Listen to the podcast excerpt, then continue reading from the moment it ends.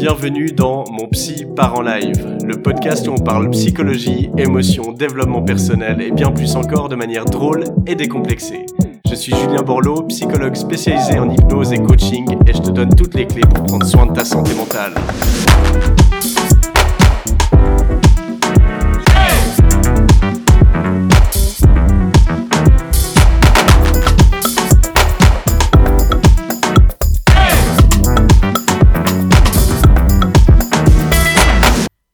Bonjour à toutes et à tous, bienvenue dans ce nouvel épisode de mon podcast Mon Psy part en live. Merci beaucoup de votre fidélité. Je regarde les statistiques de ce podcast qui n'a que quelques semaines et puis vous êtes déjà des centaines à m'écouter dans les quatre coins du monde. J'ai des personnes en Suisse évidemment, mais en France également et même jusqu'au Canada, en Belgique aux États-Unis. Donc merci beaucoup pour vos retours, ça fait vraiment hyper plaisir. Aujourd'hui, j'aimerais qu'on aborde ensemble une émotion particulière qui est celle de la colère. Vous savez que j'adore parler des émotions, j'en parle beaucoup, j'en ai parlé d'ailleurs dans l'épisode 4 en parlant de l'émotion de l'anxiété pour la comprendre et l'apaiser. C'est une thématique que j'aborde très régulièrement sur les réseaux sociaux.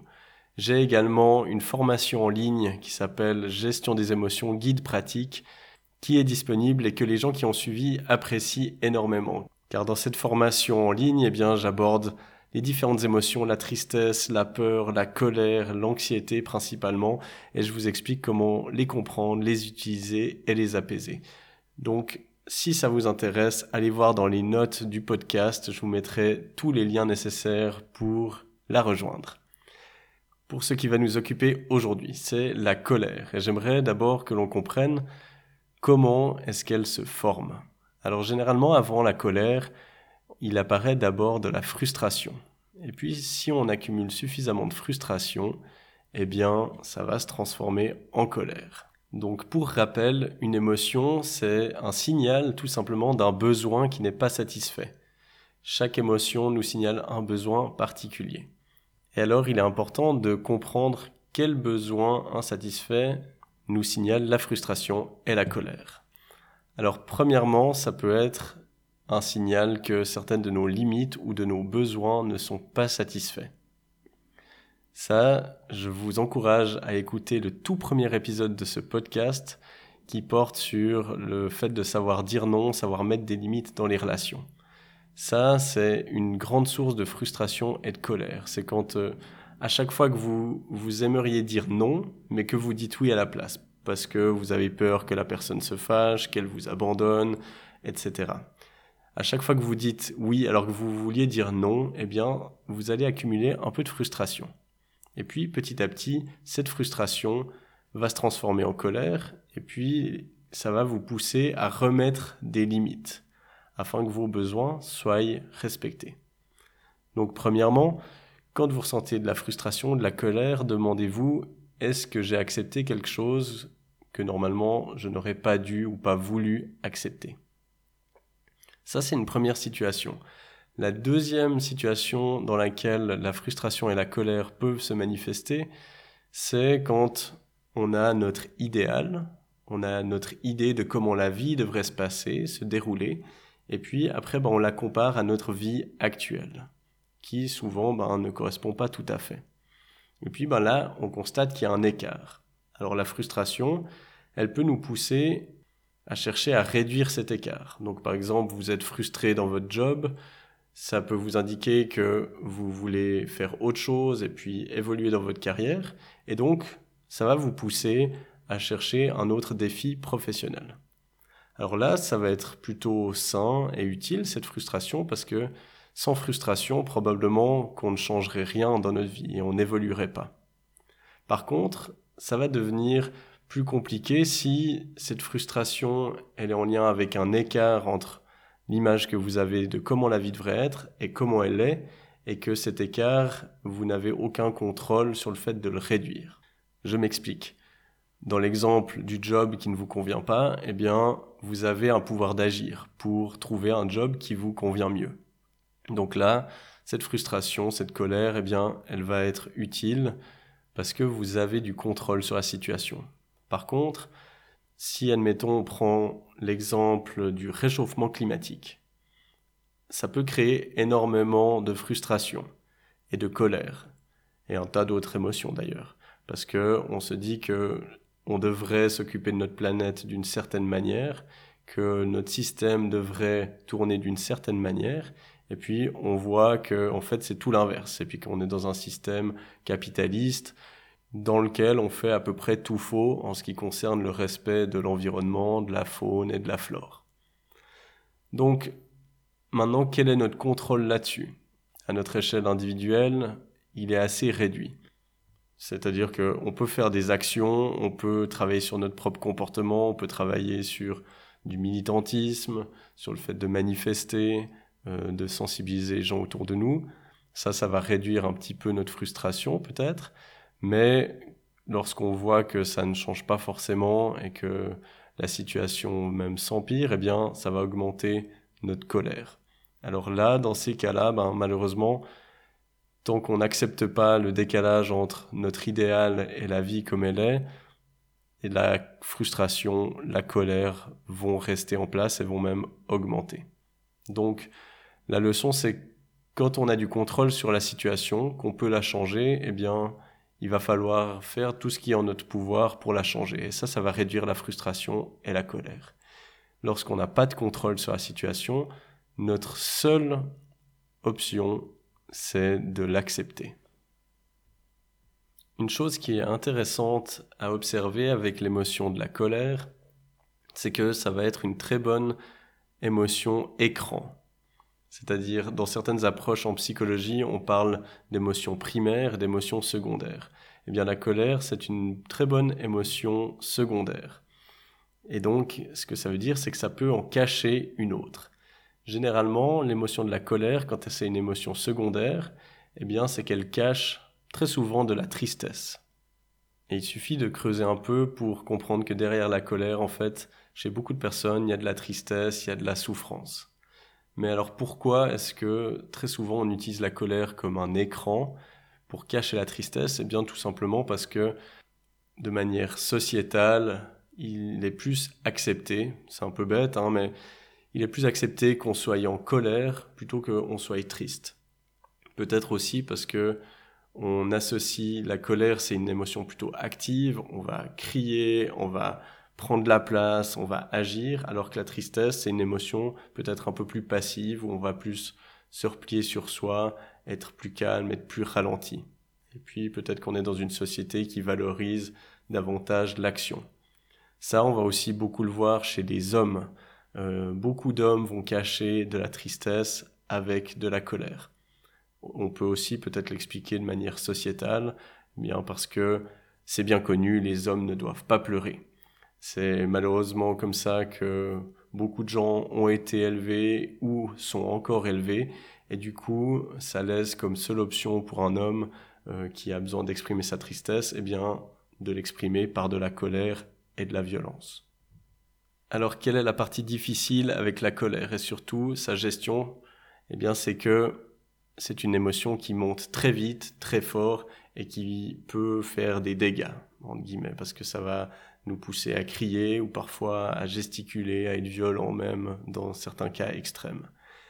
Parce qu'on l'a vu, pour empêcher la colère de se construire et d'augmenter, de s'accumuler, on l'a vu, il faut mettre des limites dans ces relations, s'assurer que nos besoins sont respectés, chercher à améliorer notre situation et nous rapprocher de notre idéal quand c'est en notre contrôle et accepter quand ça ne l'est pas mais parfois ben, on est pris dans le cœur du moment, on a une poussée de colère.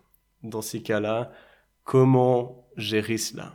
Eh bien, la meilleure façon d'arrêter la colère sur le moment, c'est de la couper à la racine. Et comment faire ça? Eh bien, en prenant une pause. Donc, une bonne façon de le faire, c'est de prétexter une pause pipi, par exemple. Vous êtes énervé contre un collègue, vous êtes énervé contre votre partenaire, ou dans votre famille, contre un membre de votre famille, eh bien, coupez net la conversation, prétextez de devoir aller aux toilettes. Allez aux toilettes, prenez quelques respirations, vous mettez un peu d'eau sur le visage, vous prenez le temps de souffler et de réfléchir un peu à ce qui est en train de se passer, ce que vous souhaitez dire. plus vous allez réussir à interrompre ces montées de colère, plus vous allez éviter ces explosions qui peuvent avoir des conséquences euh, dommageables sur vos relations.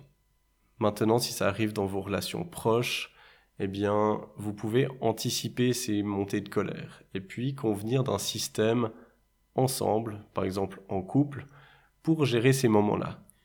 Alors moi, ce que je suggère souvent, c'est de convenir d'un geste temps mort. Donc ça peut être le geste temps mort où on, fait le signe avec les mains, mais ce qui est encore mieux, c'est de prendre un geste et de l'associer à un mot, un mot clé qui est complètement ridicule euh, et surtout qui va casser en fait le pattern de la conversation. C'est-à-dire plus le mot sera ridicule, plus il sera hors sujet, plus vous allez interrompre la conversation et puis l'un et l'autre vous allez savoir, ok, il a dit le mot magique ou le mot qui interrompt. Alors ça peut être, j'en sais rien, courgette, bidule, saperlipopette, n'importe quoi. Trouvez quelque chose qui est ridicule parce que si en plus c'est ridicule, non seulement vous allez reconnaître le mot, chacun va comprendre que, ok, là, il a dit le mot temps mort, ça veut dire que à ce moment-là, on doit s'arrêter, on doit s'arrêter de discuter, parce que souvent, ce qui empire la colère et les disputes, ben c'est on continue à se dire des choses, on interprète mal, et puis en fait, on, on escalade. Donc là, choisissez un mot et un geste. Si c'est ridicule, c'est encore mieux parce que ça va vous faire rire. Et puis, quand une des deux personnes fait ce geste, ça veut dire on s'arrête. Et puis après, vous allez définir ensemble comment ça doit se passer la suite. Alors par exemple, vous pouvez dire, bon ben, dès qu'on fait un geste et qu'on dit ça perd l'hypopète, tout le monde s'arrête de parler, chacun prend cinq minutes pour aller peut-être euh, toi sur le balcon, moi dans ma chambre, on prend le temps de respirer, et ensuite on décide qu'au bout de ces cinq minutes, on revient, on s'assied, on se regarde droit dans les yeux, et on recommence calmement la discussion. Ça paraît très mécanique, mais c'est extrêmement efficace et ça permet vraiment de désamorcer beaucoup de disputes, notamment dans les couples, mais dans les familles, ça peut super bien marcher, avec les enfants aussi, parce que ça va les faire rire euh, d'avoir un geste, un mot, et ça leur donne aussi euh, un certain pouvoir d'agir, pour eux aussi pouvoir signaler, ok, stop, là ça va trop loin. Donc quand vous mettez ça d'accord, ça veut dire que tout le monde a ce pouvoir-là. Et que ça soit un adulte ou un enfant qui fasse le geste euh, d'interruption et qui dise le mot, eh bien tout le monde doit respecter ça. C'est hyper important parce que si une fois il n'est pas respecté, eh bien après en fait ça casse tout son pouvoir. Alors si je récapitule, la colère et la frustration nous informent de deux choses. Soit que nos limites ou nos besoins ne sont pas respectés, soit qu'il y a un décalage entre notre idéal et la vie qu'on mène. Et donc, quelles sont les façons d'apaiser cette colère Premièrement, réaffirmer vos limites, en signalant par exemple à un collègue de ne plus vous contacter le dimanche soir à 19h, en signalant à une personne qui vous dépasse dans une queue euh, d'aller se remettre à l'arrière de la queue, en signalant à votre ami que ce n'est pas OK pour vous de devoir euh, l'aider pour son xème déménagement, etc. Deuxième façon d'apaiser la colère, c'est de faire ce qui est en votre contrôle pour rapprocher votre vie actuelle de votre idéal. Et puis quand ce n'est plus possible de réduire cet écart, admettons, euh, vous aviez en tête que votre vie, vous la passeriez toute votre vie avec le même ou la même partenaire, et puis finalement, eh bien, il y a une séparation, vous n'avez plus le choix ou la capacité de ramener cette personne dans votre vie, eh bien, soit vous n'acceptez pas cette situation, puis vous allez être en colère toute votre vie, soit vous acceptez que votre plan de base ne correspond pas à la vie que vous menez, et puis vous l'acceptez et vous faites avec. Ça, ça apaisera aussi la frustration et la colère. Et puis, la dernière astuce, c'est quand il y a une montée de colère, de la couper net en créant une interruption, en faisant, s'il y a assez de complicité entre les personnes et que vous avez anticipé ces moments de dispute, en mettant en place un mouvement, un geste associé à un mot, si possible rigolo, qui va interrompre la discussion, la dispute, et décider ensemble de ce qui doit se passer après. Je le rappelle, toutes ces infos sur la gestion des émotions, si ça vous intéresse de les creuser, d'apprendre vraiment à utiliser vos émotions comme un radar et qui va vous permettre de vous diriger dans votre vie et de vous épanouir, et donc d'arrêter de subir vos émotions, de les accumuler, mais au contraire de réussir à les utiliser de manière utile, à les comprendre et à agir vraiment avec elles en fonction de vos besoins, eh bien, je ne peux que vous encourager à rejoindre ma formation en ligne qui s'appelle Gestion des émotions, guide pratique, et dont je vous mets le lien dans les notes de ce podcast. Et voilà, on arrive à la fin de cet épisode. Je tenais à vous remercier du fond du cœur de m'avoir écouté jusqu'au bout. Si vous voulez soutenir ce podcast, n'hésitez pas à le partager à vos amis, à commenter et à mettre une évaluation sur l'application de podcast que vous utilisez. Ça m'aide vraiment énormément. Donc merci d'avance pour cela. Je vous mets dans les notes du podcast toutes les infos nécessaires pour mon site internet, pour mes formations en ligne et pour toutes les références que je pourrais vous transmettre par rapport à l'épisode. Encore une fois, merci d'avoir écouté mon petit parent live. C'était Julien Borloo. À la semaine prochaine.